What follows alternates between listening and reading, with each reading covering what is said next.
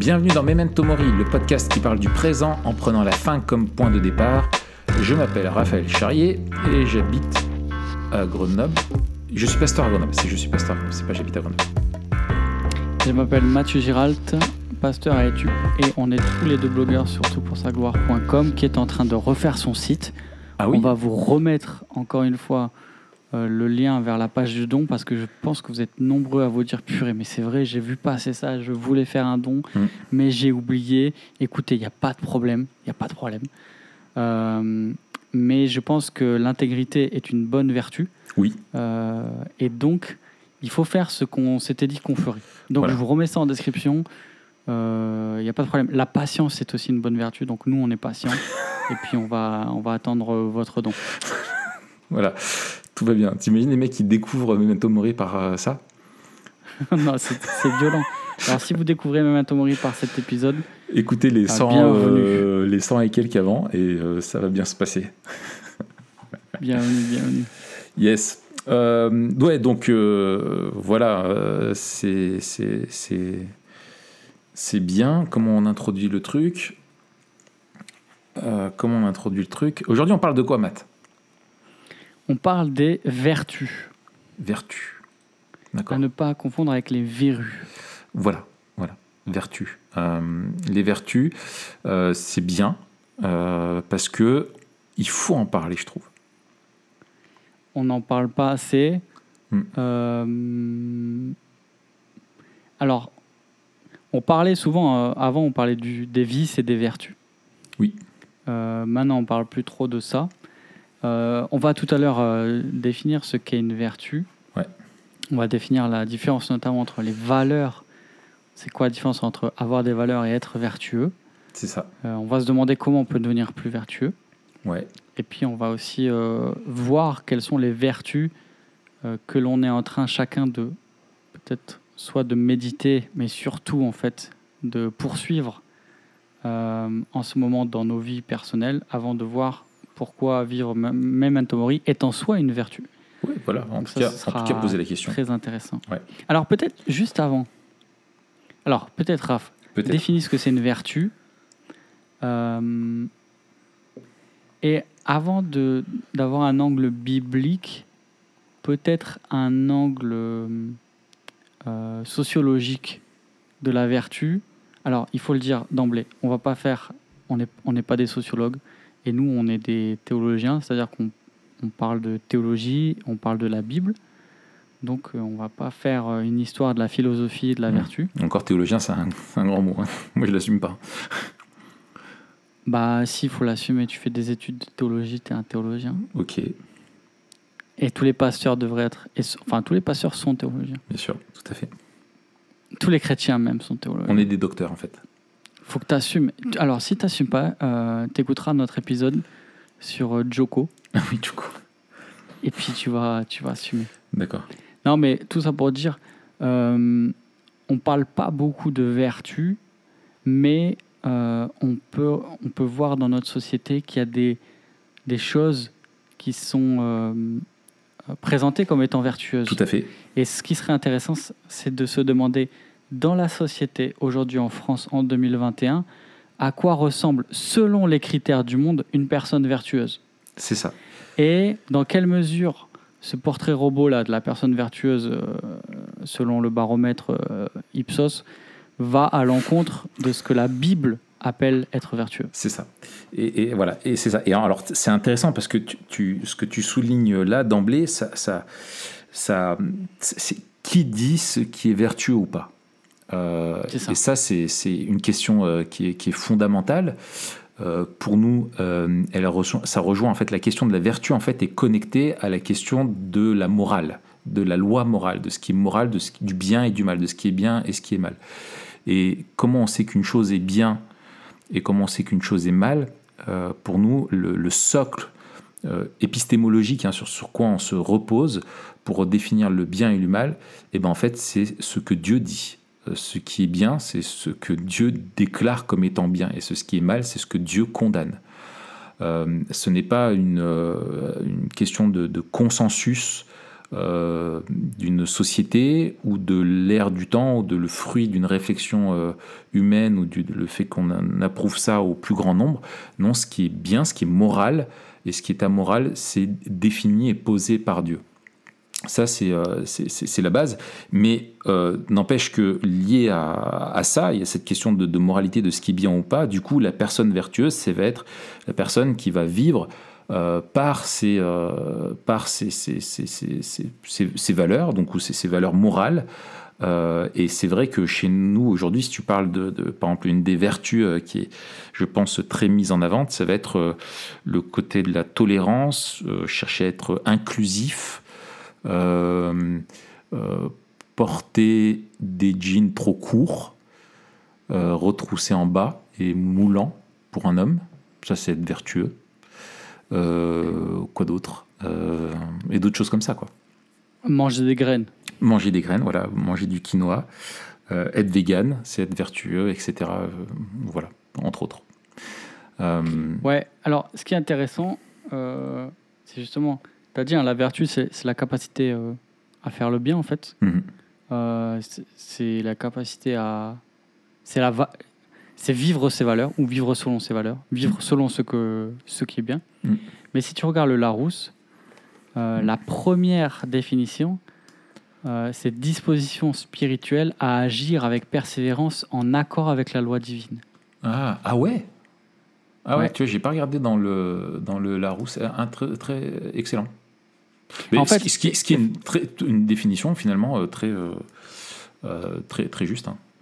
Tout à fait, mais comme tu disais, en fait, c'est euh, donc la vertu, c'est quoi? C'est euh, une disposition à, être un être moral finalement, et donc à, agir de manière morale. Mais c'est vrai que le Larousse met la loi divine comme étant la, première, le premier sens en fait de, de la vertu. Ouais, c'est ça. Alors, c'est Dieu, ça fait partie d'être créé à l'image de Dieu. Euh, le fait d'être d'être d'être capable de, vertu, tout à fait. Euh, et, la vertu, euh, moi j'ai pris la définition du, euh, du tu, vois, que tu retrouves dans le dictionnaire biblique. pour tous, c'est mot utilisé dans le Nouveau Testament pour désigner l'intégrité morale. Hmm. et le, le, NDB, lui, développe plus. Il rappelle que la vertu désigne. Donc, il y, a la vertu de Dieu, hein, on parle des vertus de Dieu, on va pas se concentrer là-dessus, on va parler des vertus euh, de l'homme. Donc elle désigne euh, l'excellence morale. Euh, on a le texte de 2 Pierre 1,5, hein, très connu, hein, du premier chapitre de la deuxième épître, hein, que Pierre il exhorte à joindre la vertu à la foi, parce que c'est une qualité essentielle à la, vie de foi. et dans la Bible Semeur, elle va le traduire par l'énergie morale, euh, et ailleurs aussi par la fermeté de, caractère. Hmm. Euh, j'ai trouvé une définition intéressante, moi, chez David Matisse, dans le livre euh, An Infinite Journey, qui est un peu une espèce de, bible de, de, la, de la vie chrétienne, de la, de la sanctification et tout ça. Il, lui, il parle, il dit, il y a cinq aspects majeurs du caractère chrétien l'affect, le désir, la volonté, la pensée, les émotions. Tous ces aspects travaillent ensemble pour produire divers traits de caractère selon les situations. Ces traits de caractère sont parfois appelés vertus. Comme les attributs de Dieu, ces vertus décrivent la nature d'une personne, qui elle est. Les vertus, c'est là que c'est intéressant, ils disent, sont le fruit de nos affections, de nos désirs, de notre volonté, de nos pensées, de nos émotions, et non un ajout à ceci. À chaque instant, elle résume l'état dominant de notre âme.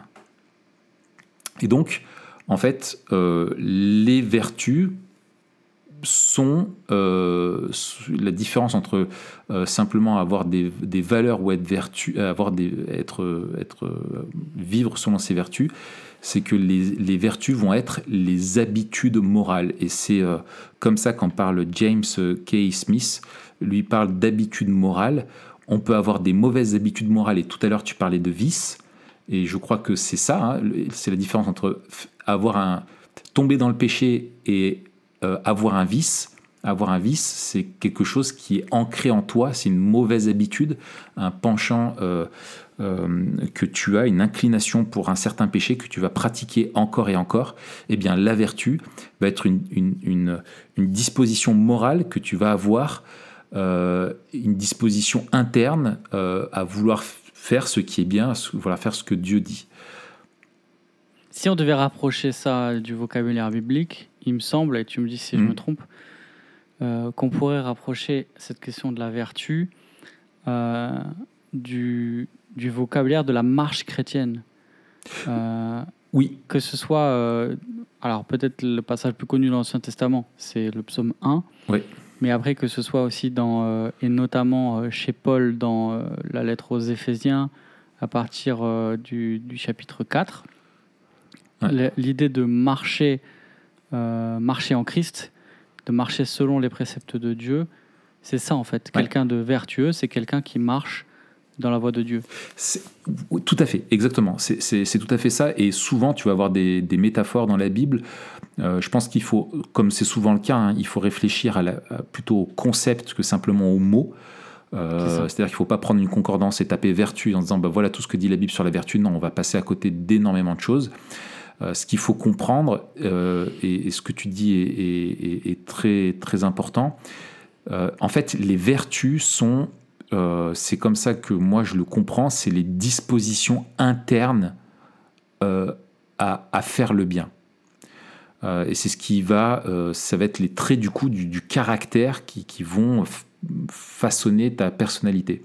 Alors, euh, James K. Smith, euh, lui, il, renvoie beaucoup au travail de, Thomas d'Aquin, et je commence un petit peu à m'y plonger, où en fait tu vois que euh, Thomas d'Aquin, en fait, il, fait le lien avec la loi morale, et en fait, il, voit qu'il y a, en fait une, relation de, qui enfin, de proportionnalité entre les deux, entre la loi morale et la vertueuse, c'est-à-dire que plus une personne est vertueuse, c'est-à-dire plus elle a une disposition interne, elle veut faire le bien et, elle le fait, euh, plus cette personne est, vertueuse, euh, euh, eh bien moins elle a besoin de la contrainte de la loi pour l'obliger à faire le bien.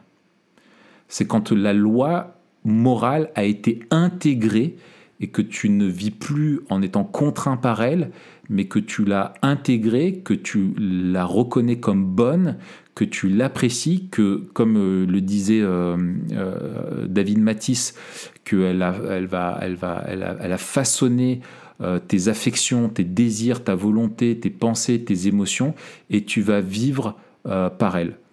et je te donne un exemple.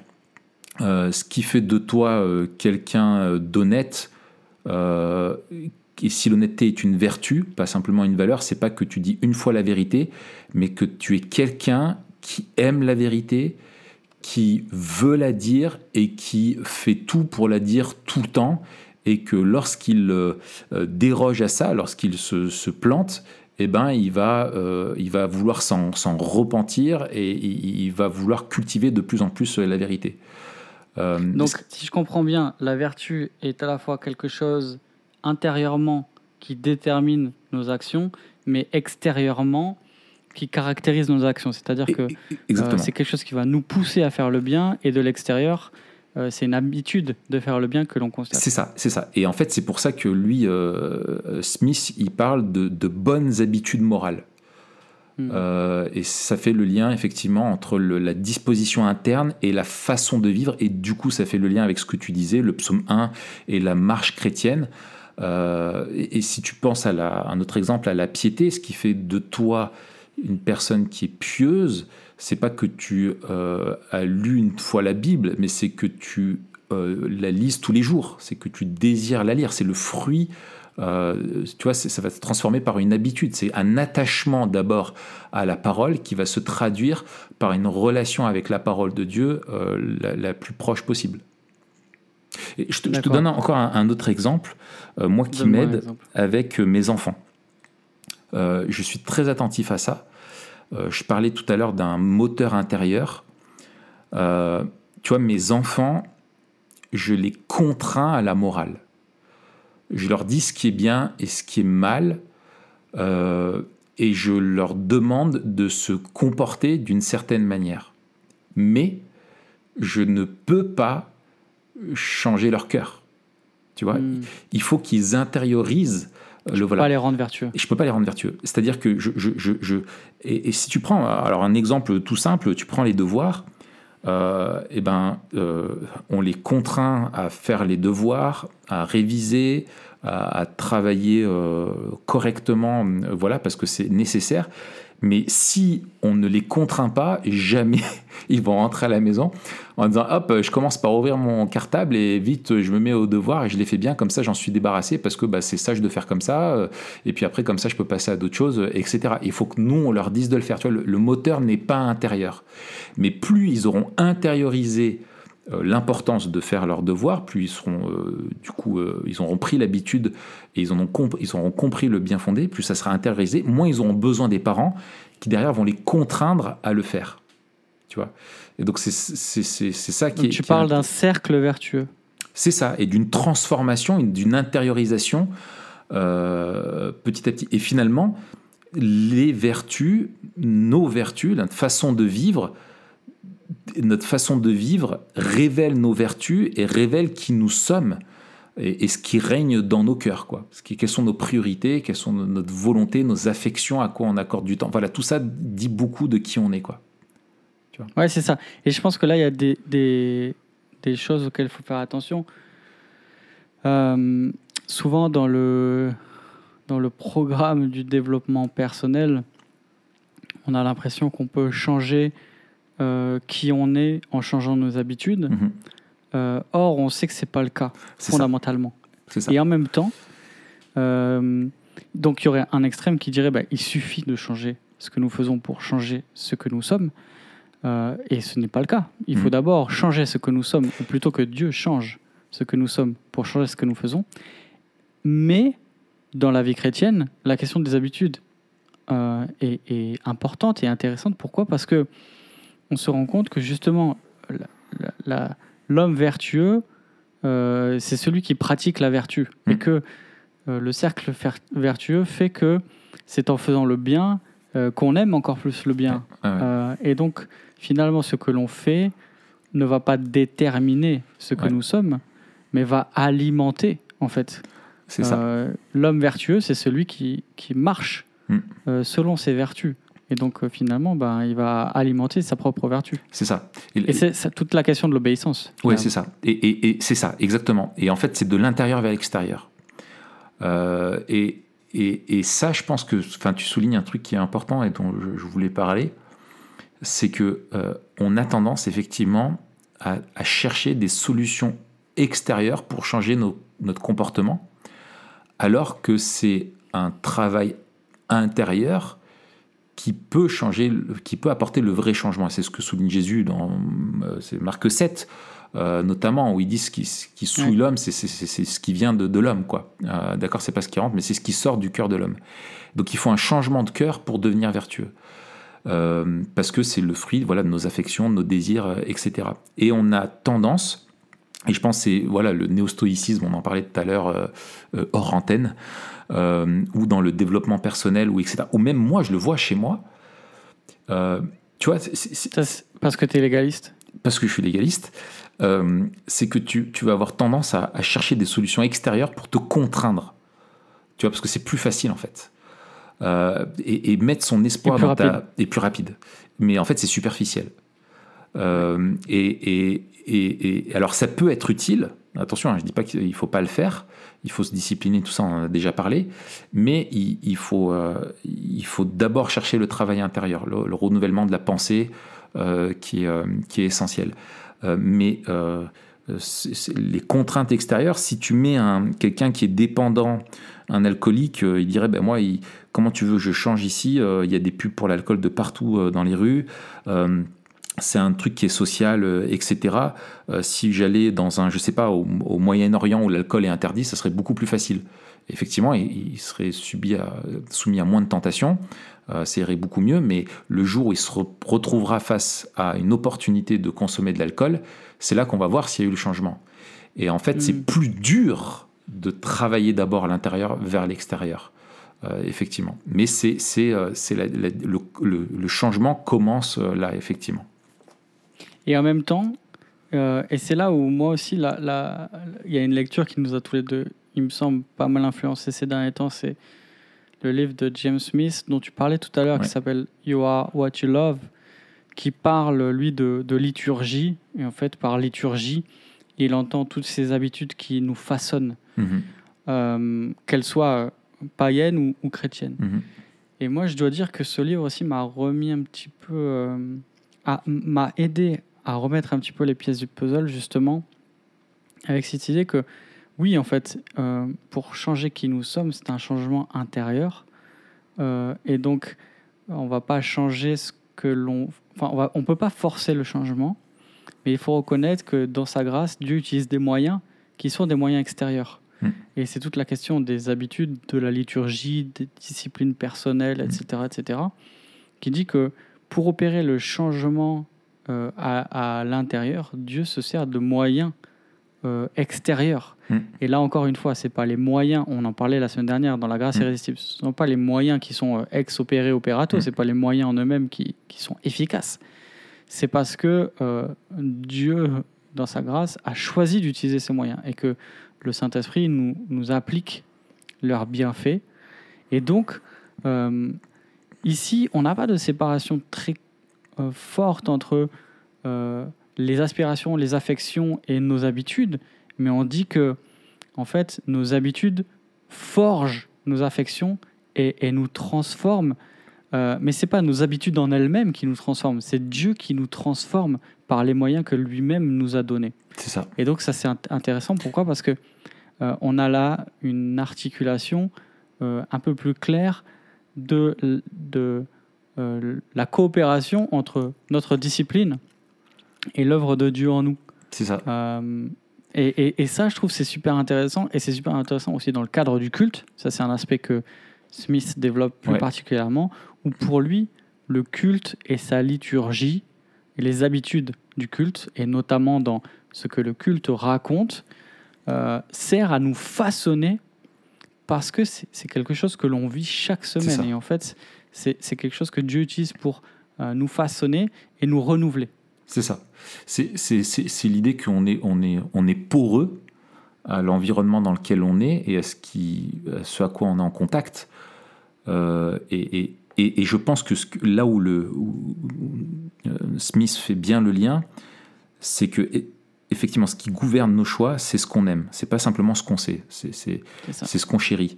Et ce, ce qu'on aime, du coup, on le fait. Parce que qu'est-ce qu'on fait on, se- comporte en fonction de ce qu'on aime. Il faut donc qu'il y ait un renouvellement de, notre cœur, euh, de, nos affections. Et si on a un renouvellement de nos affections, on aura un comportement, du coup, qui sera euh, différent.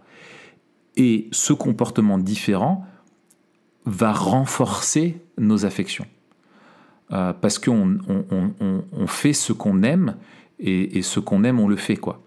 Et je, je trouve que c'est c'est ça que tu trouves euh, chez Pierre, euh, dans le texte que j'ai cité tout à l'heure, là, de- c'est 1 Pierre euh, chapitre 1, c'est le verset euh, 5, hein, à cause de cela même, à cause de tout ce que Dieu a, a fait, hein, euh, cette divine puissance qui, qui, nous donne, euh, qui nous donne tout, faites tous vos efforts pour joindre Hmm. à votre foi la vertu.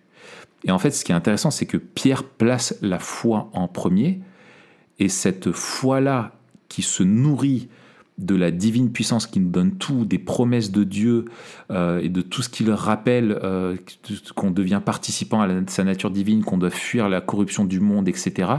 Eh bien, cette foi-là doit nous pousser à adopter un mode de vie qui est, qui est, euh, différent. La vertu, hein, c'est les habitudes morales, ce moteur intérieur-là, etc. Tu vois Donc voilà, et c'est ça qui est... euh, c'est ça qui euh, c'est ça qui est intéressant, c'est que ce qu'on on fait ce qu'on aime et ce qu'on fait façonne ce qu'on aime, renforce ce que- ce qu'on aime en fait. C'est, l'idée vraiment que ça renforce. C'est ça qui développe euh, lui et ça rejoint toute la notion de d'habitus. C'est cette, ce lien, l'habitus entre notre, notre, notre, nos valeurs, notre vision du monde et nos habitudes. En fait, c'est notre façon de vivre euh, qui découlent de, de notre vision du monde, de nos valeurs et du coup de nos vertus. Ouais, et ça, c'est c'est super fort, euh, notamment dans le, dans le développement personnel, Mm. euh, où on parle de, de routine et, et de rituel. Mm. Euh, voilà, on va pas développer ça. Alors, Ah question. Ouais. Comment peut-on devenir plus vertueux? C'est-à-dire, ok, une fois qu'on a dit que ben, être vertueux, finalement, c'est juste euh, euh, marcher euh, dans la vie chrétienne. Ouais. Euh, alors, comment on peut être plus vertueux? Est-ce que toi, tu vois une distinction entre l'idée de devenir plus vertueux euh, et finalement cette question plus fondamentale de. Je vais poser autrement. Est-ce que devenir plus vertueux, c'est juste le synonyme de grandir dans notre vie de disciple Ben, oui, le lien est, très, euh, est, très fort en fait entre sanctification, euh, vraiment être transformé à l'image de Christ, la vie du disciple, la diligence. euh,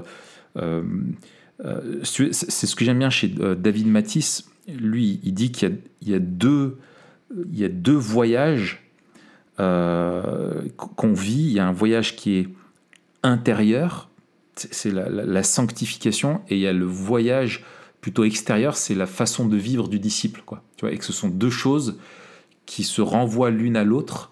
Il y a une sanctification qui est, qui est progressive, qui se traduit dans notre façon de, de vivre euh, par un mode de vie qui évolue euh, et qui, euh, qui est façonné, en, qui est façonné par, par le, Est-ce que c'est un peu la même chose quoi. que le, le bifidus actif? C'est un peu. Qui agit de l'intérieur et qui se voit à l'extérieur Exactement, exactement. Il y, a, il y un petit peu de ça, quoi. Euh, et donc, oui, il y a, il y a un lien où dans, dans le, dans le, le- finalement le discipulat, c'est, on est tous disciples de quelque chose. Et en fait, le, avant d'être disciple de Christ, on était disciple d'autre chose. Tu peux faire le lien avec l'adoration. Avant d'être des adorateurs de Dieu, on, on avait des idoles. Et en fait, Hmm. tout le travail du discipulat est un travail de déconstruction de- d'une vision du monde qui nous faisait croire en certaines choses qu'on prenait pour des vertus, euh, pour construire une nouvelle façon de vivre, un nouvel habitus, de nouvelles vertus qui nous conduisent à la ressemblance euh, vis-à-vis de, de Christ. Euh, donc finalement de ressembler de plus en plus à Christ parce que Christ est l'incarnation de l'homme vertueux par, excellence. Il peut, tu peux pas être plus vertueux que Christ. Tu, peux pas euh, voilà. Et donc euh, et du coup tu as cette déconstruction et cette alors je te donne un exemple qui moi m'aide beaucoup à comprendre ça. C'est l'exemple du peuple d'Israël à sa sortie d'Égypte.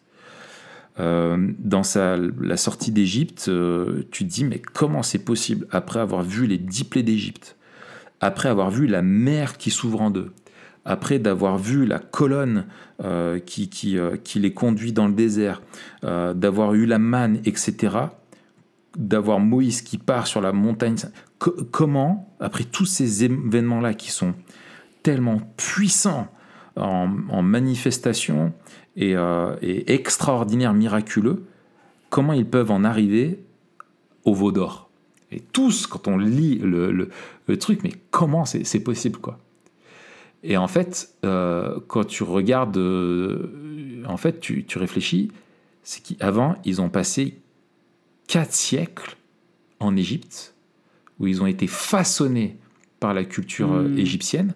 Ils ont vu Dieu démolir hein, cette culture égyptienne par les dix d'Égypte, hein, démolir toutes les divinités, etc., renverser tout ça. Mais au premier doute, aux premières choses qui vont, tu vois qu'ils n'ont ils ont pas la vertu du peuple de Dieu et ils n'ont pas la confiance en Dieu. C'est quelque chose qu'ils ont encore. hein, ils l'ont vu, mais ils n'ont pas encore intériorisé. Et bah, du coup, euh, ils retournent euh, tout de suite à l'Égypte, quoi. Alors qu'ils étaient esclaves. Et, finalement, ça rappelle beaucoup de choses de notre condition spirituelle où, malgré le fait qu'on est chrétien, on retourne à des vieux péchés alors qu'on sait très bien que Dieu nous a délivrés de tout ça. Quoi. Et en fait, qu'est-ce que tu regardes? Qu'est-ce qu'ils vont vivre pendant 40 ans? Qu'est-ce que Dieu va faire? En fait, il va leur apprendre à, à- à ce que c'est qu'être son peuple. Pendant 40 ans, ils vont devoir attendre la manne, ils vont devoir attendre la direction de Dieu par la colonne qui va se déplacer.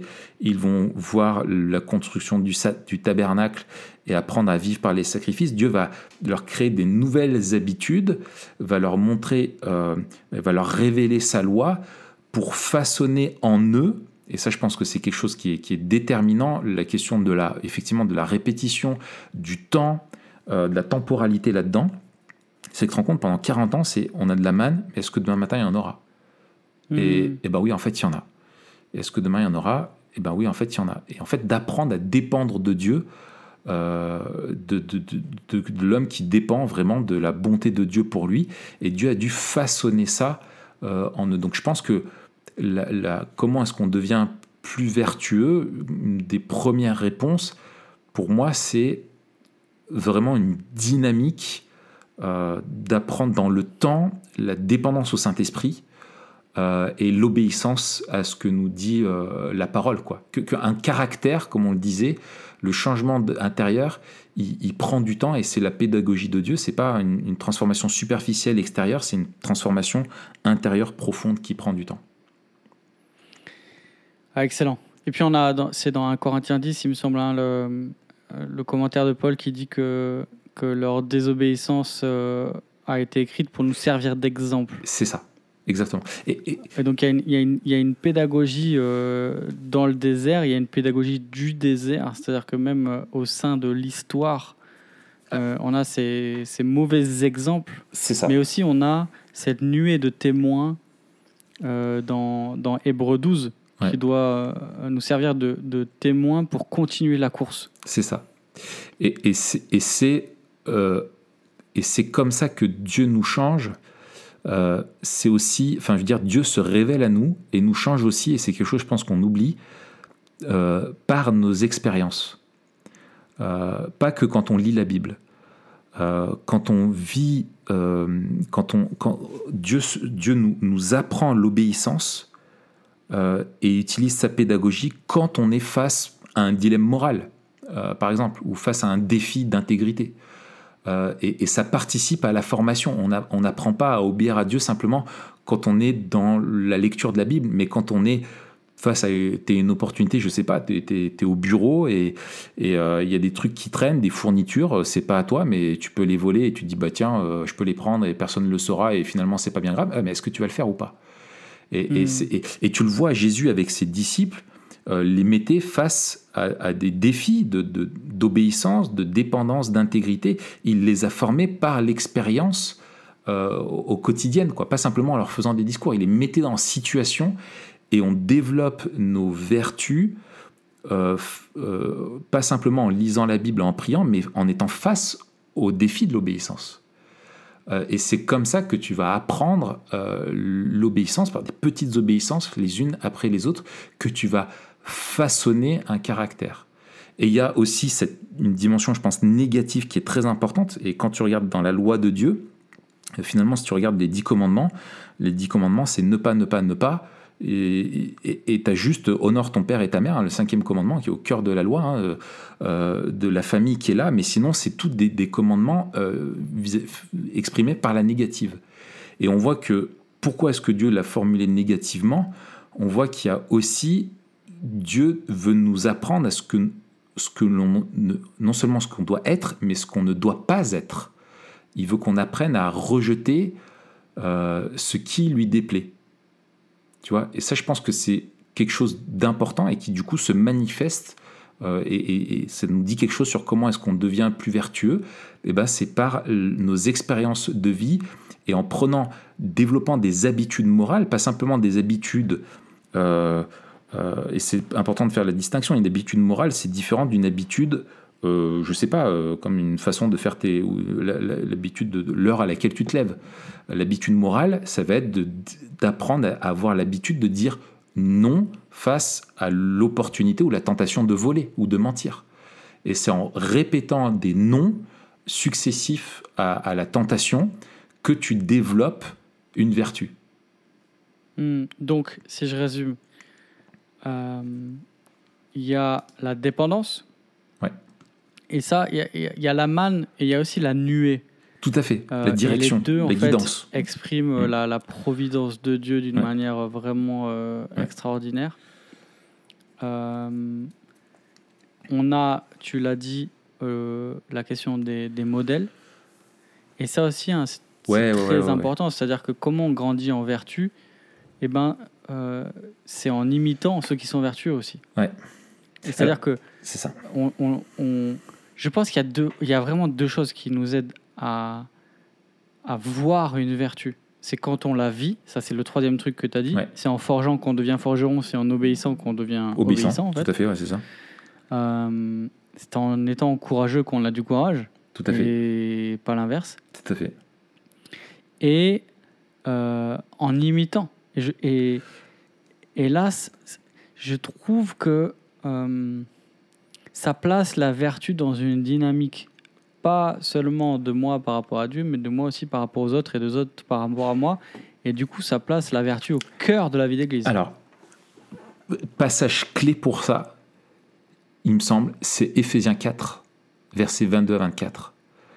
Paul dit On vous a enseigné à vous débarrasser du vieil homme qui correspond à votre ancienne manière de vivre et se détruit sous l'effet de ses désirs trompeurs, on pourrait dire ses vices, à vous laisser, on, on vous a enseigné et à vous débarrasser et on vous a enseigné à vous laisser renouveler par l'esprit dans votre intelligence et à vous revêtir de l'homme nouveau créé selon Dieu dans la justice et la sainteté que produit la vérité. Là, tu vois, pour moi, c'est un des passages euh, euh, où, où Paul dit, montre quelque chose de très fort, c'est que, en fait, un comportement vertueux, là qui est dit différemment, hein, par le fait de se faire renou- de les- être renouveler par l'esprit dans votre intelligence et à vous revêtir de l'homme nouveau, c'est quelque chose qu'on t'a enseigné. Hmm. Euh, c'est pas vous le savez, vous l'avez lu, c'est on vous a enseigné. Et je pense que dans ce on-là, Paul s'inclut, euh, vu la relation qu'il a eue avec, euh, avec Éphèse, lui-même a enseigné ça. C'est ce qu'il dit aussi en Philippiens euh, 4. Euh, attends, je reprends le, test, le texte. En Philippiens 4, il dit, euh, euh, tu sais, euh, donc pareil, hein, euh, euh, euh, Philippiens 4. euh,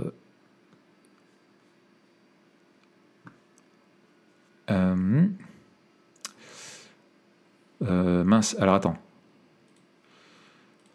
Euh, voilà, oui.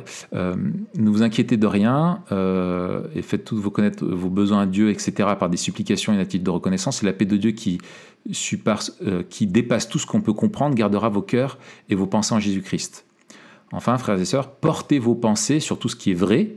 On peut parler hein, de, de, valeurs et, de vertus euh, honorables, ce qui est juste, ce qui est pur, ce qui est digne d'être aimé, tout ce qui mérite l'approbation, ce qui est synonyme de qualité morale, traduit euh, dans d'autres traductions par vertu, et ce qui est digne de louange.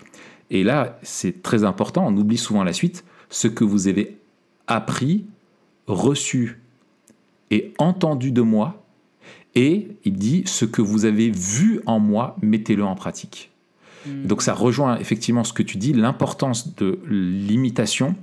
On, être vertueux, c'est pas quelque chose qui tombe du ciel où tu, le Saint-Esprit produit la vertu euh, euh, comme ça euh, d'un coup, plouf, coup de baguette magique. Non, c'est un apprentissage de qualité morale que tu- et comment tu les apprends Bah, par des personnes qui vont les incarner devant toi. Tu deviens vertueux le sage devient sage en fréquentant le sage. On pourrait dire le, le vertueux devient euh, vertueux en fréquentant des hommes vertu, des, des personnes vertueuses. Et, et on voit que c'est quelque chose qui s'apprend par l'imitation. euh, C'est ce que dit hein, les, les, les, euh, les personnes corrompues corrompent les bonnes mœurs. Enfin, les mauvaises fréquentations corrompent les Et- bonnes mœurs. voilà, exactement. C'est que tu es influencé. le monde dans lequel tu es, l'environnement dans lequel tu es t'influence. Et, c'est ce que souligne euh, Smith, hein, c'est que la, culture nous façonne, nous fait quelque chose. Et nos habitudes dans une culture donnée nous font quelque chose. Et quand tu as eu un comportement, tu as été façonné par, l'immoralité euh, sexuelle dans notre culture, ça t'a façonné au plus profond de toi. C'est pas simplement une pression extérieure, mais ça t'a changé à l'intérieur. Et tu as besoin d'avoir une autre influence extérieure et d'apprendre euh, pour apprendre, toi aussi, à développer des nouvelles qualités morales. Et ça, c'est pas quelque chose qui est nouveau, tu vois. Quand tu, je pense à, cette citation qui est très connue de, de, de, Ryle, euh, qui dit euh, Quand le péché s'est une fois établi dans un cœur, il n'est pas facile de l'en déloger. L'habitude est une seconde nature, ses craintes sont difficiles à briser, elles sont comme des pierres qui roulent de la montagne, plus elles roulent, plus leur chute est rapide et irrésistible. Elles croissent avec notre croissance, elles se fortifient avec notre force, l'habitude, et nourrissent du péché. Et en fait, mm. comment de mauvaises habitudes peuvent nourrir des... Et lui, il parlait dans un, contexte encore d'une culture qui était... Euh, où les valeurs de la société étaient plus proches des valeurs des plus écritures, plus vertueuses et plus proches des les vertus de la société mises en avant par la société étaient plus proches. Aujourd'hui, c'est l'inverse je veux dire, aujourd'hui, le pauvre euh, Rai, il serait pas bien, quoi, tu vois. Donc, ah, il serait pas bien du tout. Et, en fait, toute cette question, et quand tu comprends l'importance de, la, de la vertu, c'est pas simplement il faut dire aux personnes, il faut avoir ses valeurs, et c'est ça, et c'est ce que dit Dieu, et, voilà, mais que l'observation de la loi ne se fait que par la transformation du cœur.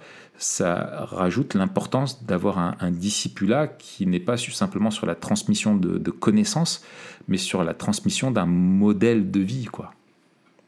C'est ça. Et, encore une fois, euh, le but, euh, c'est de refléter le caractère de Dieu. Tu parlais tout à l'heure d'Éphésiens 4 et il commence avec euh, Éphésiens 5 avec Soyez donc les imitateurs de Dieu. Tout à fait. Puisque vous êtes ses enfants bien-aimés et vivez dans l'amour en suivant l'exemple de Christ, hmm. qui nous a aimés et qui s'est donné lui-même pour nous comme une offrande et un sacrifice dont l'odeur est agréable à Dieu. Et donc, pareil dans Philippiens, euh, ouais, et il y a en euh, vous les sentiments qui étaient en Christ Jésus. Exactement.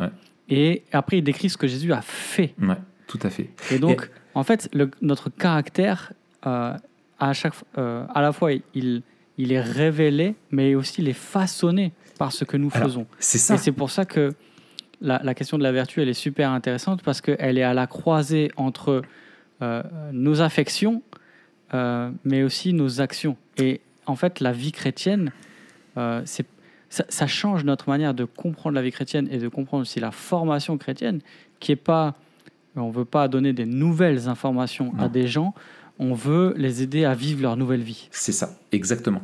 Et, alors, tu soulignes euh, Philippiens 2, euh, alors ça sera un devoir qui sera dans le, dans le, parcours de, formation là qu'on a fait là de, disciples le parcours du disciple, là, la formation TPSG. Ah oui, on vous a pas dit, on vous a pas dit ça aussi. Ouais, ben ça va sortir bientôt. Mais là, je le dis, mais tu vois, un des exercices que, fera le, disciple, c'est que tu lis Éphésiens 2, euh, Philippiens 2, et Paul dit Ayant en vous les sentiments qui étaient en Christ Jésus. Et il souligne ensuite comment Christ euh, s'est abaissé et s'est humilié lui-même jusqu'à la mort de la croix.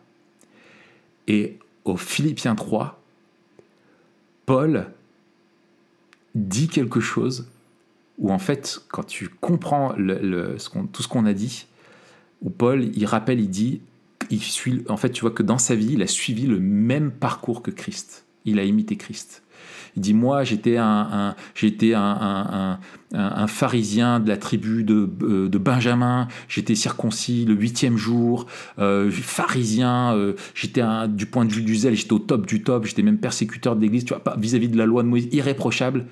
Et tout ce qui était pour moi un gain, je l'ai regardé comme de la boue afin, et je considère, tu vois, et, etc. Et il continue, et tu vois qu'en fait, Paul suit, a, fait ce cheminement intérieur, et est-ce qui était les, les, anciennes vertus sont devenues des choses qu'il a rejetées, et il a imité Christ. Et quand il dit soyez les imitateurs de Christ, tu vois que c'est un, parcours que lui-même a vécu. Et en fait, mm. l'humiliation de et, et, comme Christ a été élevé ensuite euh, et a été établi au-dessus de tout nom, lui, la promesse qu'il a, il dit, mais ainsi, en faisant ça, je connaîtrai Christ, la puissance de sa résurrection et la communion à ses souffrances en devenant conforme euh, à lui dans sa mort pour pas venir d'une manière ou d'une autre à la résurrection des morts. Et tu vois qu'en fait, il y a ce chemin d'humiliation et d'élévation par l'imitation de Christ. Et il conclut en Philippiens 4 après en mais ce que vous avez vu en moi, ce que vous avez voilà, et faites-le quoi. Et quand il dit que tout ce qui est pur, etc., soit l'objet de vos pensées, en fait, tu les as en tant que ver, de, en tant que valeur euh, euh, à, méditer, mais tu les as aussi, tu dois aussi les méditer ultimement dans l'incarnation et comment Christ les a incarnés, toutes ces choses-là, quoi, tu vois. Et parce qu'en plus, après, il vient en disant, mais tout ça, ce que vous avez vu, vous l'avez vu en moi. Tu vois et, faites tout ça, et la paix de Dieu vous, gardera par-dessus tout. Tu vois ça me fait penser à, quelque chose, une réflexion que j'ai depuis quelque temps. Euh, je pense que dans notre, euh, dans notre herméneutique et dans notre homilétique, euh, on s'est gardé pendant longtemps en réaction à d'autres formes d'herméneutique et d'homilétique de ce qu'on appelle le moralisme. Et donc, en fait, dans notre compréhension, dans notre lecture et dans notre exposition de la Bible, on se garde bien souvent en fait, de parler de, de modèles. Euh, et récemment, tu vois, ça fait plusieurs euh, temps, euh, plusieurs, enfin, ça fait un temps maintenant que je me dis, mais en fait, est-ce qu'on passe pas à côté de la pédagogie de Dieu qui justement nous fournit des modèles, bons ou mauvais, mais des fois bons en fait? Et est-ce qu'on n'est pas en train de jeter le bébé avec l'eau du bain en disant en fait, c'est pas la Bible n'est pas une, un, recette, enfin un livre de mm. morale, quoi, mm, mm. code de conduite.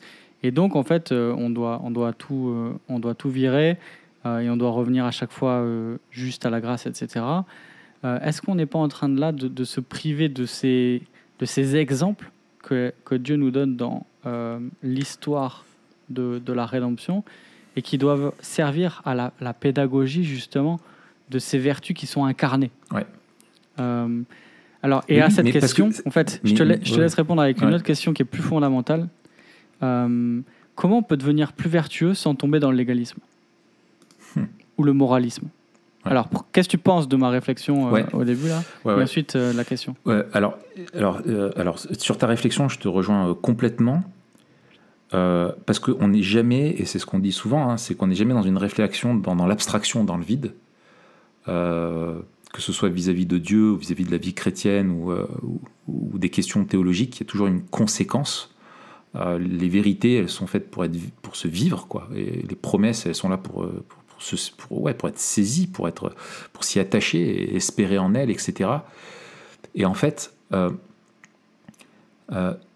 on, est toujours dans un contexte, dans des situations, et les vertus bibliques vont se, manifester dans des situations précises.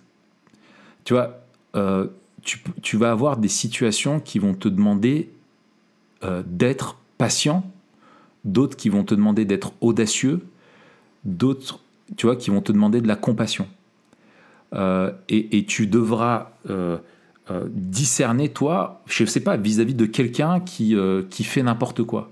Est-ce qu'il faut que tu sois patient envers elle Ou est-ce qu'il faut que tu sois audacieuse pour la confronter ou est-ce qu'il faut que tu sois pleine de, compassion et de, tu vois, euh, euh, voilà, enfin, comment tu dois réagir et qu'est-ce qui doit ressortir de, de, ton cœur et ta façon de te comporter dans ces situations-là? Et ça, tu ne peux pas, euh, c'est pas juste, bah, il y a des valeurs qui sont là et je les ai en moi, mais comment tu apprends à discerner, à les vivre, à les mettre en pratique, bah, ça, tu as besoin d'avoir eu des modèles à imiter, euh, pour voir comment les autres se sont comportés euh, vis-à-vis de ces personnes-là. Moi, je sais que toi, j'ai beaucoup appris quand j'étais stagiaire avec l'ancienne génération d'anciens.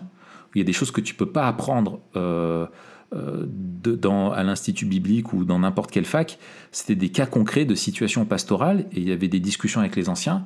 Et moi, je dirais, bah, la Bible, elle te demande de condamner le péché et tout ça, mais eux, ils connaissent l'Église, tu sais qu'ils sont attachés à la parole, à la sainteté, mais ils disent, il faut être patient avec cette personne-là il faut prier d'abord pour elle, il faut voilà. Et là, tu vois les vertus, euh, tu vois, qui sont, euh, qui sont utiles pour euh, le ministère. Tu voilà. Et on apprend en observant les autres. Le, modèle, la notion d'imitation et de modèle, c'est pas forcément quelque chose qui doit être institutionnalisé en disant je suis modèle, tu vas m'observer, etc. Mais on, apprend, et c'est là où la vie communautaire est aussi très importante parce qu'on voit les autres se comporter et on apprend aussi des comportements défaillants des autres. Euh, et, voilà, donc ça, c'est quelque chose, euh, voilà, je rebondis là-dessus. Alors maintenant, euh, comment ne pas tomber dans le légalisme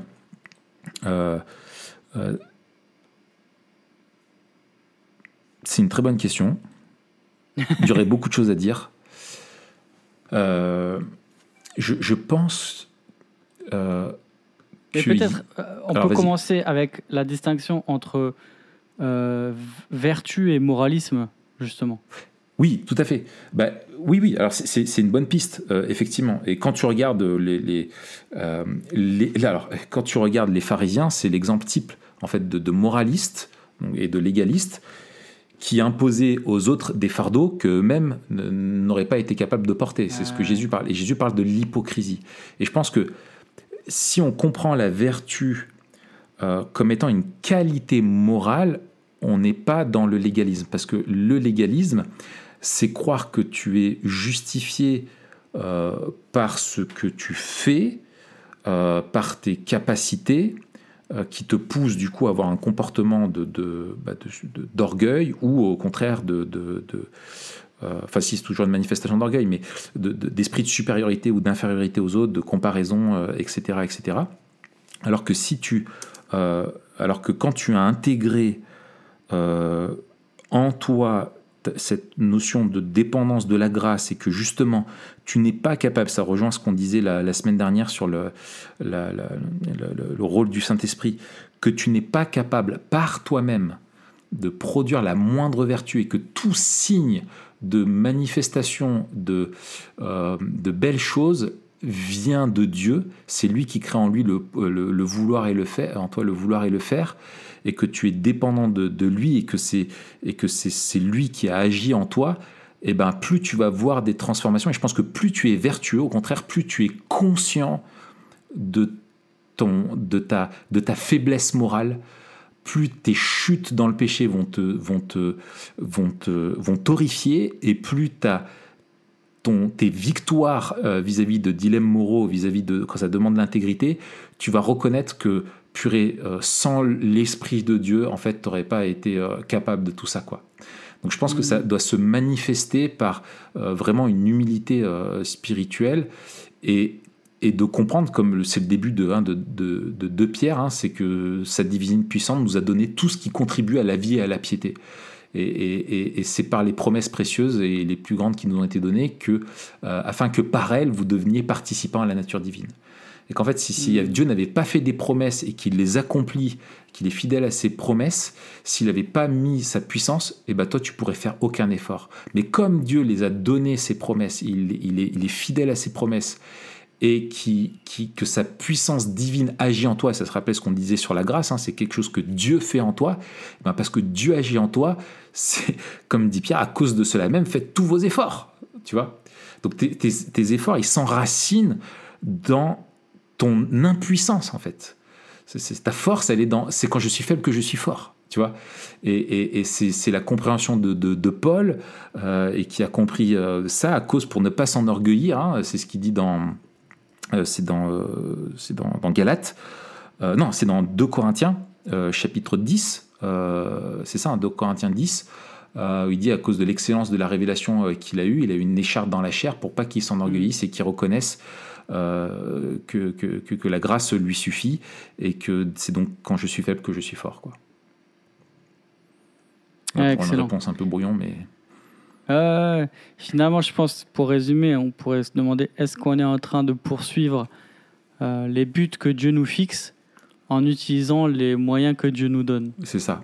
Ouais, ouais, c'est- Parce qu'on peut jamais réduire, euh, on peut jamais réduire la question à une disposition intérieure, parce qu'on peut toujours être bien disposé, mais ne pas faire en fait ce qu'il ça. faudrait, ou à une manifestation extérieure, puisqu'on peut toujours aussi faire ce que l'on devrait sans avoir le cœur à la bonne place.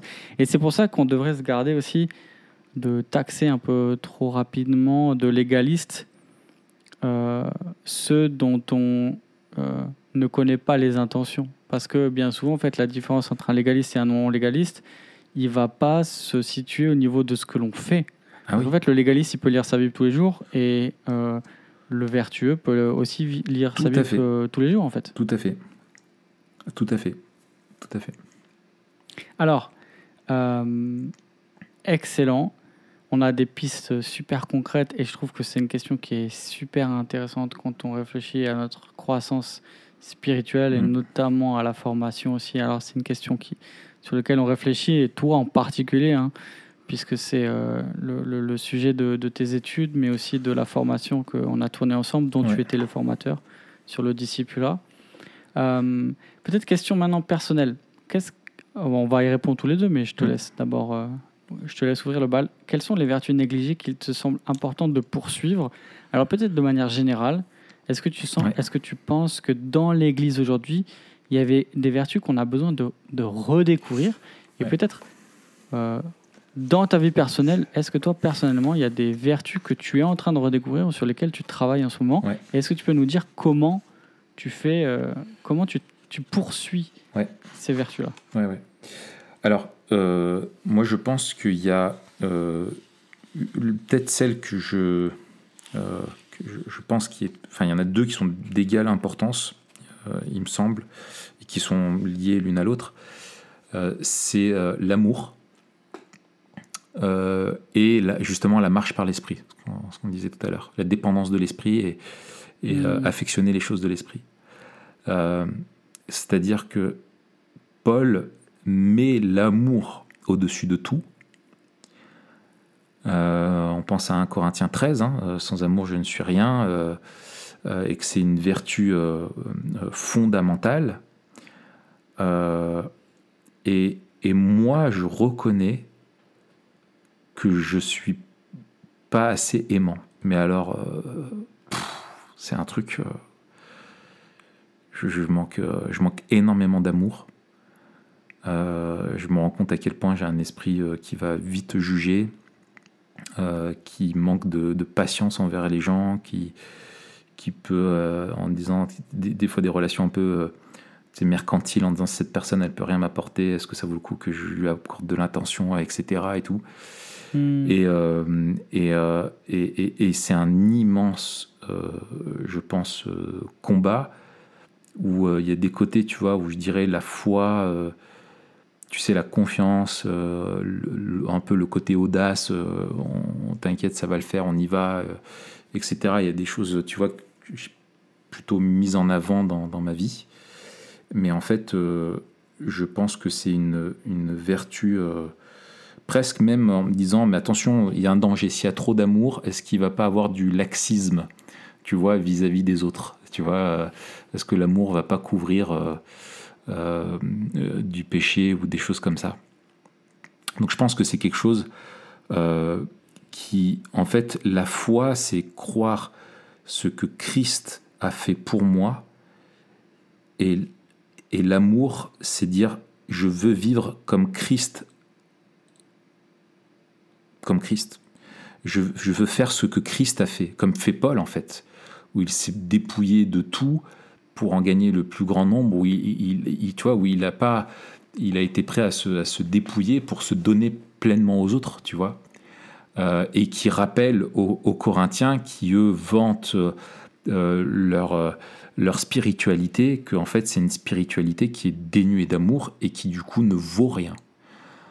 Euh, et donc je pense que de, de, de, et, et, et, pour le coup apprendre à être être quelqu'un qui est rempli d'amour pour son prochain, qui est conduit par l'amour de son prochain euh, et qui choisit d'aimer son prochain plutôt que de le juger, de le rejeter, de, voilà, euh, eh ben, j'ai encore beaucoup de choses à apprendre. Euh, et l'autre, c'est bien sûr la dépendance à l'esprit, de reconnaître cette, ce- de renoncer à cette autonomie euh, et, de dire, mais en fait, si je, si je dois passer du temps dans la parole, dans la prière, euh, c'est parce que je veux clamer, rechercher Dieu et dire, mais j'ai besoin de toi, je veux rester proche de toi, je veux être sensible à l'œuvre de ton esprit, je veux que tu, tu, tu renouvelles ma pensée, que justement tu m'apprennes à aimer et que tout ça sans toi je peux rien faire et je reconnais je, je, clame ma dépendance à, toi dans, ma vie quoi.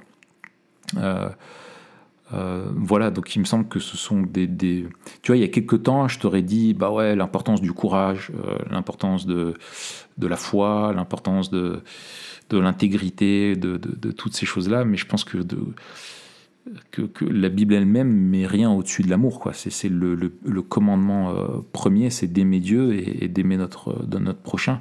Et c'est de là tout découle. quoi. S'il n'y a pas cet amour-là, il euh, n'y a rien. quoi. Hmm.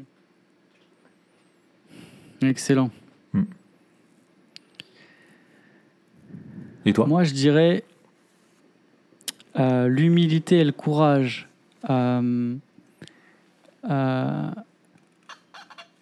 dans un sens peut-être nouveau pour moi. Alors, euh, l'humilité, peut-être pas tellement, le courage, un peu plus.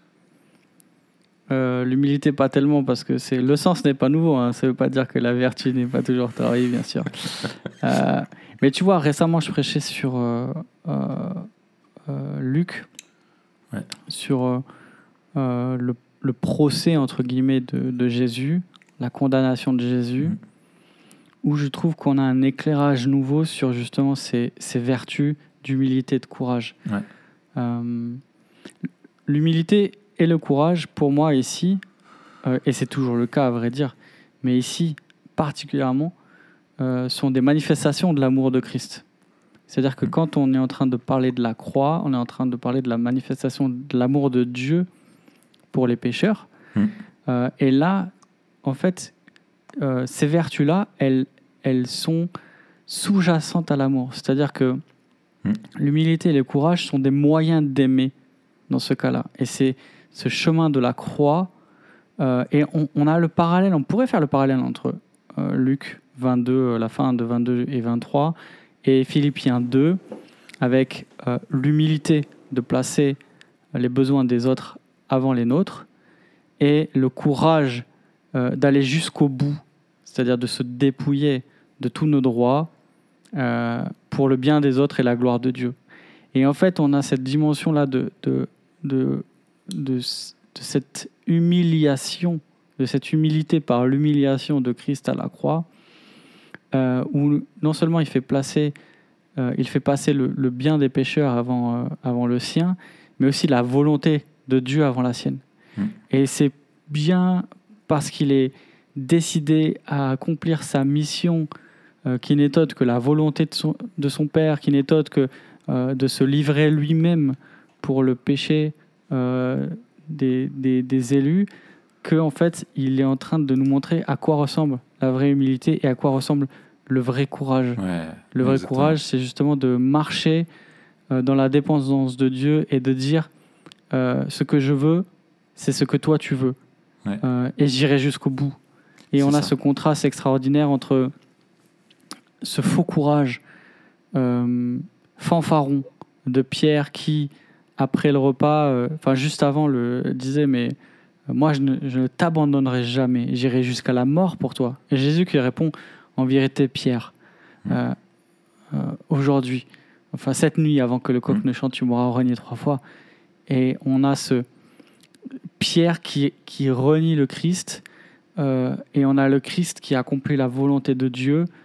Euh, et cette image magnifique, pour moi, tu vois, il donne une nouvelle dimension Ouais. à cette, ces, ces vertus-là d'humilité, euh, qui est une humilité en fait qui, qui aime. Mais pour moi, l'amour, c'est, c'est, c'est, c'est trop gros et trop abstrait souvent, tu vois. Mhm. Et j'ai besoin de le réduire et de dire, mais euh, aimer, ça veut dire euh, faire passer les besoins des, des autres avant les miens. C'est ça. c'est c'est- Euh, et le courage, ça veut pas dire juste avoir la force de mes convictions.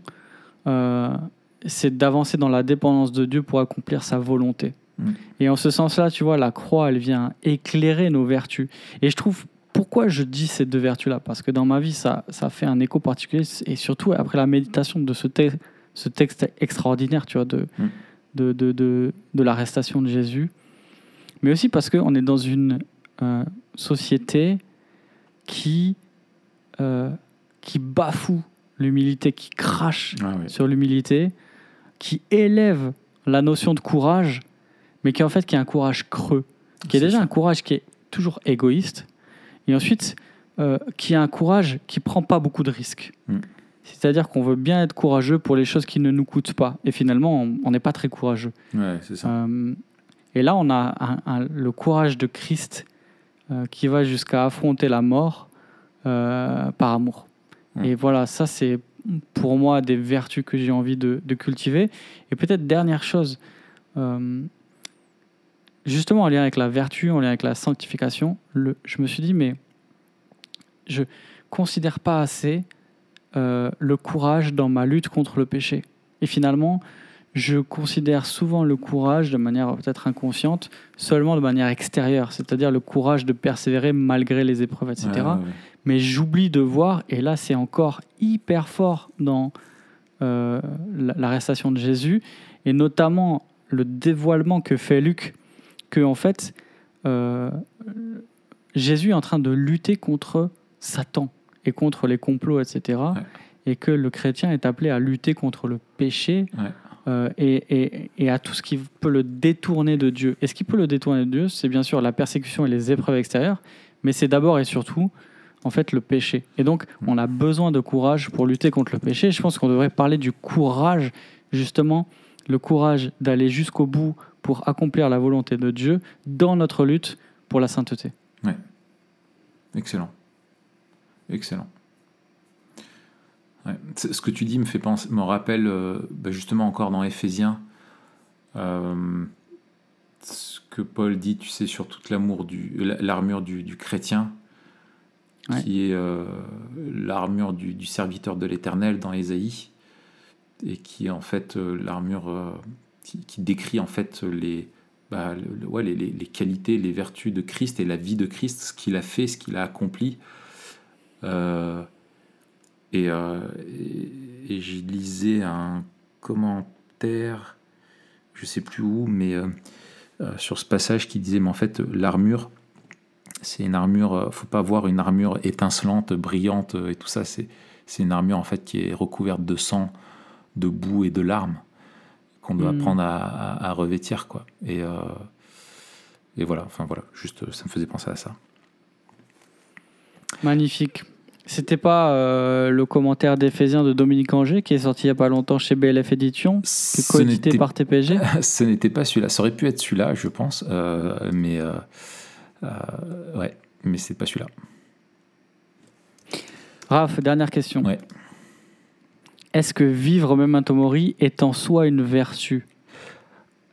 Alors, je sais pas, mais je dirais est-ce que vivre nous- memento mori nous rend plus vertueux? Exactement. Moi, je pense que c'est plutôt ça. Euh, c'est que euh, en fait vivre memento mori, donc en prenant la fin comme point de départ, si tu, en gros, si tu l'appliques à la vertu, en gros, tu regardes. Il te suffit pour connaître c'est quoi la fin et à quoi tu es destiné à ressembler. Tu regardes à ce que Christ est déjà. Hmm. que toi tu n'es pas encore et du coup tu vois le chemin du progrès quoi. Lui, il avait la maturité parfaite, il pouvait pas progresser, il pouvait pas devenir plus vertueux. hein. Euh, il était parfait. Euh, et ce qui est fou, c'est que sa justice parfaite nous a été imputée pour nous sauver, et l'Esprit euh, nous a unis à lui pour nous permettre d'être transformés progressivement à son image. Et en fait, on est heureux et on fonctionne correctement que si on va dans la bonne direction, que si on marche dans la bonne direction, que si on apprend à développer les habitudes morales euh, qui sont en Christ. Et, euh, en fait, euh, vivre memento mori, ça, nous aide à nous rappeler en fait la, ouais, la question en fait d'où je, je vais quoi, tu vois. Et, euh, et en fait, cette question-là, euh, c'est euh, quelque chose que tu retrouves aussi où je pense que l'eschatologie est très importante dans notre formation de notre caractère parce que l'eschatologie nous dit dans où est-ce qu'on va, ce à quoi on est destiné. Et quand tu sais où tu vas, tu sais, du coup, tu peux répondre à qu'est-ce que je dois faire. Je sais pas si tu vois ce que je veux dire. Et là Tout où notre fait. monde ne sait pas où il va, eh ben, il va adopter. Pendant un temps, on va lui dire bah, être vertueux, c'est être comme si. Puis après, on barre à gauche, on barre à droite. Euh, et les vertus d'aujourd'hui seront les vices d'autrefois. On le voit avec la cancel culture. hein. Euh, et on voudra effacer ça pour euh, remplacer par de nouvelles vertus, etc. Mais si tu connais et c'est l'importance du, ouais, du télos en fait. Hein. si le télos est clair, quel est le, but de Dieu et vers quoi il nous conduit, et, le sens il va où hein, c'est, le sens c'est, quelle est la direction où est-ce qu'on va vers quoi Dieu nous conduit du coup en fait on n'a pas à chercher à quoi on doit ressembler euh, on le connaît, c'est Christ, et, on sait qu'on est destiné à, la gloire, euh, à la perfection, et un jour on sera rendu parfait. Euh, et du coup, en fait, tous nos efforts d'ici-bas nous permettent de, progresser déjà vers ça, et c'est le seul moyen de trouver la paix ici-bas, de trouver la joie, c'est de, comprendre que voilà, on fait partie du, on est dans le monde de Dieu, dans son histoire, et que notre rôle, est, ben, en fait, euh, c'est de ressembler de plus en plus à Christ. Et, euh, et en fait, voilà, et plus, euh, et plus on va comprendre ça, plus on va pouvoir apprendre à développer les, justement les, les, les, les, vertus, les bonnes habitudes qui me conduisent vers ce, ce, ce télos-là. Ah, tout à fait. Et ça, ça, encore une fois, il y a un lien très fort euh, entre notre eschatologie et aussi notre ecclésiologie, notamment sur les buts que poursuivre l'Église. Dans Ephésiens 4, on a beaucoup parlé d'Éphésiens, mais on voit que les ministères de la parole sont donnés mm. euh, pour former les saints aux tâches du service en vue de l'édification du corps de Christ, jusqu'à ce que nous parvenions tous à l'unité de la foi et de la connaissance du Fils de Dieu, à la maturité de l'adulte, à la mesure de la stature parfaite de Christ. Hmm. Et en fait, notre vie chrétienne, elle vise à ressembler à Christ. Et finalement, en fait, euh, le, notre but moral est le même que notre but historique. C'est-à-dire que l'histoire se dirige hmm. vers ce à quoi nous allons ressembler. Excellent, tout à fait. Et, alors, et, dans notre écologie, et, la suite du texte, il dit euh, ainsi en disant la vérité avec amour, hein, c'est bien ça, hein. euh, en se disant la vérité avec amour. Nous grandirons à tout point de vue. Voilà, nous grandirons à tout point de vue, etc. Voilà. Et donc tu vois le rôle de la vie communautaire de se dire cette vérité-là. Et cette vérité, quand Paul dit la, vérité, c'est sous-entendu la vérité de l'évangile. Hein. Euh, la vérité de l'évangile en se la disant, en se la montrant, enfin, tu vois, en la vivant. Euh, et ce qui est beau dans ce texte, c'est que tu as les ministères de la parole, tu vois, as l'impression que ça part, euh, si je schématise en gros, de, de, la chair, tu vois, et puis après, la parole, elle doit circuler. la chair, tu veux dire du pupitre Du pupitre, ouais, ouais. Du, du pupitre. et ensuite, mais c'est pas tout, elle doit circuler dans, dans l'Église. Et c'est par les relations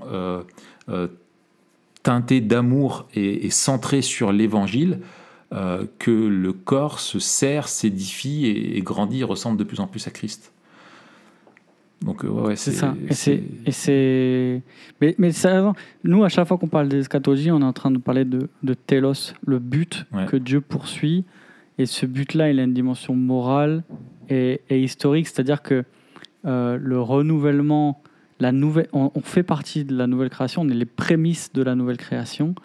Euh, et en fait, on, on, doit commencer à ressembler de plus en plus à ce qu'on sera un jour. C'est ça. Et en fait, c'est quoi? Bah, C'est semblable à Christ. Ouais.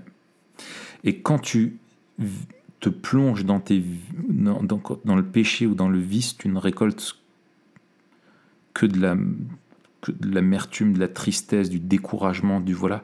Mais on ne trouve notre paix que quand on vit vers ce télos-là. C'est, on dit toujours, euh, quand tu as une notice, il faut suivre les, les, les, indications du constructeur. Quoi. Tu vois, c'est, hmm. pour un bon usage, il faut, si tu veux que ça dure longtemps, que ça marche bien, il faut suivre les recommandations du, du, constructeur. Ben là, en fait, c'est la même chose. Quoi. Tu vois, et il y a ce. voilà. Bien, et eh ben, écoute, on a, on a, je pense qu'on a, on a bien discuté déjà de, de, de ce, de ce, de ce sujet-là. Hein. On va en rester là?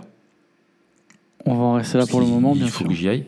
Voilà, je vais apprendre la vertu morale d'être euh, à la maison aussi, pour s'occuper de la famille.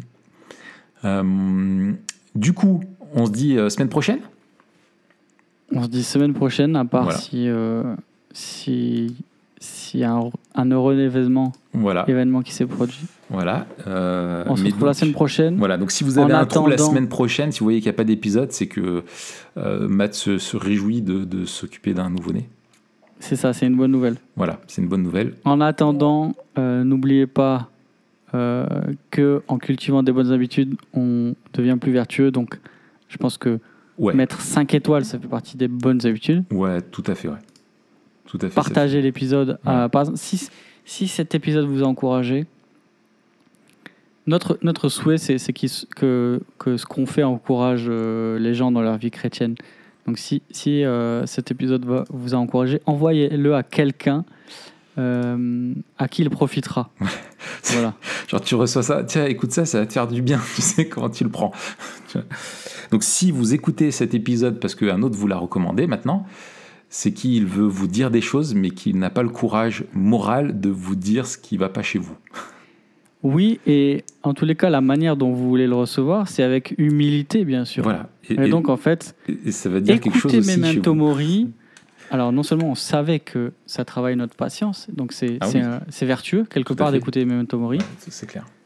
mais ça cultive l'humilité, n'est-ce pas? Tout à fait. Tout à fait. Et ça nous apprend à prendre le temps des choses dans ce monde où tout va trop vite. Et il y a un autre pendant de l'humilité, c'est la générosité. Tout à fait. Et en parlant de générosité, euh, quels sont nos besoins, Mathieu? Alors voilà, en parlant de générosité, on est en train de refaire euh, le site. Donc vous avez le lien euh, dans la description. Vous tombez sur une page qui explique tout. Mais encore une fois, on, on veut que nos ressources soient profitables. Et pour en faire profiter plus de monde et que tout le monde en profite mieux, on doit refaire le site. Donc si d'aventure votre vertu vous poussez à être généreux à notre endroit, euh, merci de cliquer sur euh, ce lien euh, en description. Voilà. Sachant que si vous ne le faites pas librement, mais sous contrainte et sans amour, ça ne vaut rien. C'est ça, Pour vous. Pour nous, ça reste de l'argent qui tombé sur le c'est compte. ça. Mais pour vous, ça vaut rien. Donc, euh, Franchement, le faites tout à fait vaut, librement. Et... Mieux vaut donner euh, 1000 euros euh, en étant bien disposé euh, que 15 euros en étant mal disposé. Hein? Moi, je le dis tout à ça. Ben voilà, exactement. Euh, tout à fait, c'est- très juste. Et bien sur ce, on se dit à la semaine prochaine. On vous souhaite d'être d'être vertueux. Et à bientôt. À bientôt, Raph. Salut. Salut.